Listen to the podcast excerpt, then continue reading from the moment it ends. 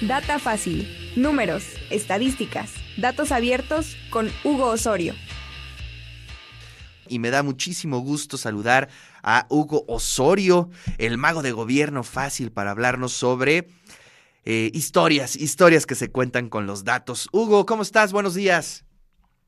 ¿Qué tal, Ricardo? Buenísimo los viernes del Carolino, ¿eh? Ya, ya le estoy echando ojo para ver qué se puede hacer, ¿eh? Hoy te Así es, por, mira, lo que yo te recomiendo muchísimo es que agendes tu visita al Carolino, vale muchísimo la pena.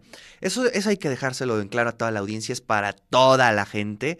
Eh, lo puede agendar y en verdad es una visita bien interesante, sobre todo para los egresados que de pronto ya tienen muchos años que, que no han regresado al Carolino, es altamente recomendable.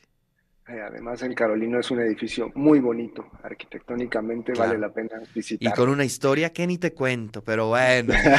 A ver, háblanos sobre los datos de la pesca, Hugo, ¿qué nos dices? Bueno, eh, mañana es el Día Mundial del Pescador, eh, por lo que vamos a revisar los datos que hay sobre la pesca en México, ¿no? ya sabemos que en, en, México, bueno, nos encanta muchísimo comer camarón, mojarra, atún, sardina, ostiones, ¿no? Pero pues, ¿de dónde viene todo esto, no? Eh, bueno, ya sabemos que México cuenta ah, con 11.122 kilómetros de litorales, ¿no? Entonces, eso es una, es una de las actividades, pues, económicas eh, que, que, más se dan en México, ¿no? Eh, para que nos demos una idea, el Producto Interno Bruto de la pesca en México representa 1.02 billones de pesos en México. Hay 17.335 unidades económicas, de acuerdo al de NUE en mayo de 2002. Hay un salario promedio mensual para las personas que se dedican a la pesca de 6.210 pesos hay 122 mil personas como población ocupadas, el 6% de estos son mujeres y la edad promedio de los pescadores es de 40 años. Y aquí podemos ver, bueno, lo, que mencionábamos, ¿no? La evolución del salario promedio mensual de un pescador está por acá, ¿no? Esto es lo que ganan eh, si, lo, si lo vemos por género, veremos que las mujeres ganan alrededor de 2.590 pesos y se dedican a eh, pues toda esta industria de la pesca, mientras que los hombres pues mensualmente ganan en doble. ¿no? Eh, ¿Qué son las, esta, este salarios y población? Bueno, se dedican a trabajos en actividades pesqueras, en apoyo de actividades pesqueras, el 84%, ¿no? Y aquí podemos ver pues cómo se ocupan de acuerdo a la entidad federativa, pues vemos que pues sí, básicamente es todo el litoral, donde hay, ¿no? En Puebla, pues desafortunadamente no tenemos litorales, pero pues también podría haber acuicultura eh, en algunos de estos estados, ¿no? Donde no tenemos literal. Y es lo que te mencionaba de lo que representa el Producto Interno.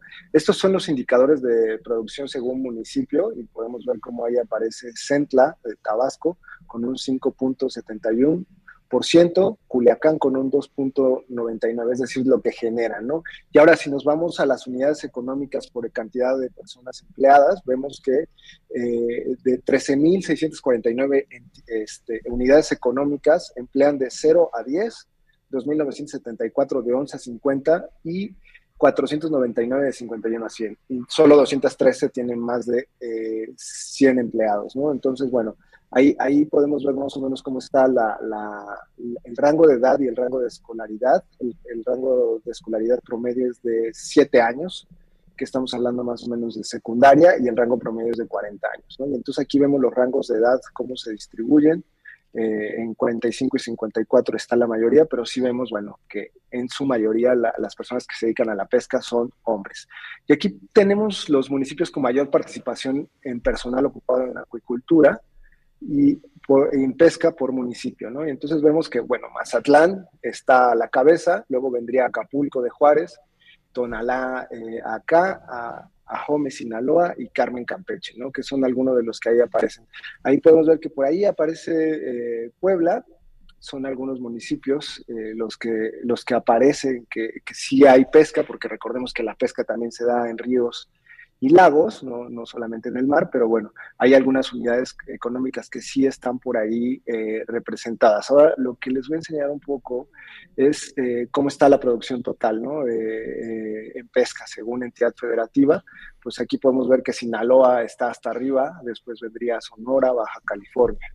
En cuanto a, equipos y embarcaciones, que es lo que, lo, lo que tendrían, pues podemos ver que eh, tienen embarcaciones de hasta una tonelada, de, este, de, más de una hasta tres toneladas, de tres toneladas, ¿no? El 89% está en, este de hasta una tonelada.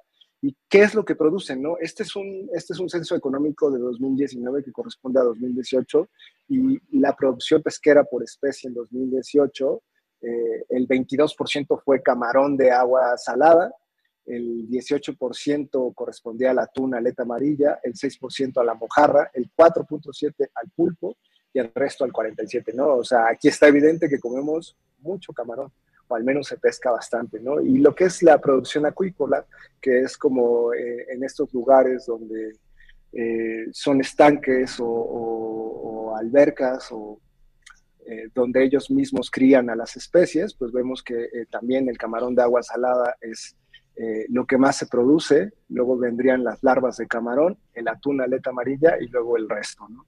Entonces, eh, en cuanto al destino de esto que pescan, bueno, el, eh, casi todo es este, para venta, como podemos ver acá en el número de unidades, para consumo propio 683 y envío a comercio. ¿no? Entonces, aquí está en cuanto al procesamiento de las especies, eh, pues ninguno, no hay, no hay procesamiento en, en este sentido, no hay ninguno. En otros casos se congelan eh, se secan o se salan y en otros casos pues van directo a preparación para comerse en el lugar. Y hay un porcentaje muy pequeño, que es del 1.7% que, que, que, tiene algún tipo de procesamiento. Eh, básicamente estos son los datos, son, son datos eh, muy llamativos. llama la, atención el salario promedio mensual, que es de 6.210. Esto al tercer trimestre, trimestre del, del 2022. O sea, son datos muy recientes los que tienen que ver con este análisis. Eh, vienen de eh, Data México, que es una iniciativa del gobierno de México a través de la Secretaría de Economía, en donde ellos eh, básicamente están desplegando los datos del INEGI y, de las unidades económicas. Entonces, también son datos para utilizar, se pueden descargar. y se puede exportar como imagen si alguien quiere utilizarlo para alguna investigación, alguna tarea, están los datos abiertos y bueno, como siempre, los datos de los censos económicos de 2019 también están listos para usarse en la base de datos del INEGI. Está aquí todo el perfil estadístico y cómo está eh, recabada la información. Oye, pues qué interesante y ah, qué bueno que traes este tema a la discusión, este, eh, porque fíjate que yo no había entendido el, la complejidad del universo de los pescadores lo comencé a entender un poco a partir de la lectura de un libro que lleva por título Vaquita Marina, Ciencia Política y Crimen Organizado en el Golfo de California. Y, tú lo dices muy bien, lo que llama la atención es el salario, ¿no? Eh, la verdad es que es un salario muy bajo para el tipo de trabajo que es. Es un trabajo durísimo.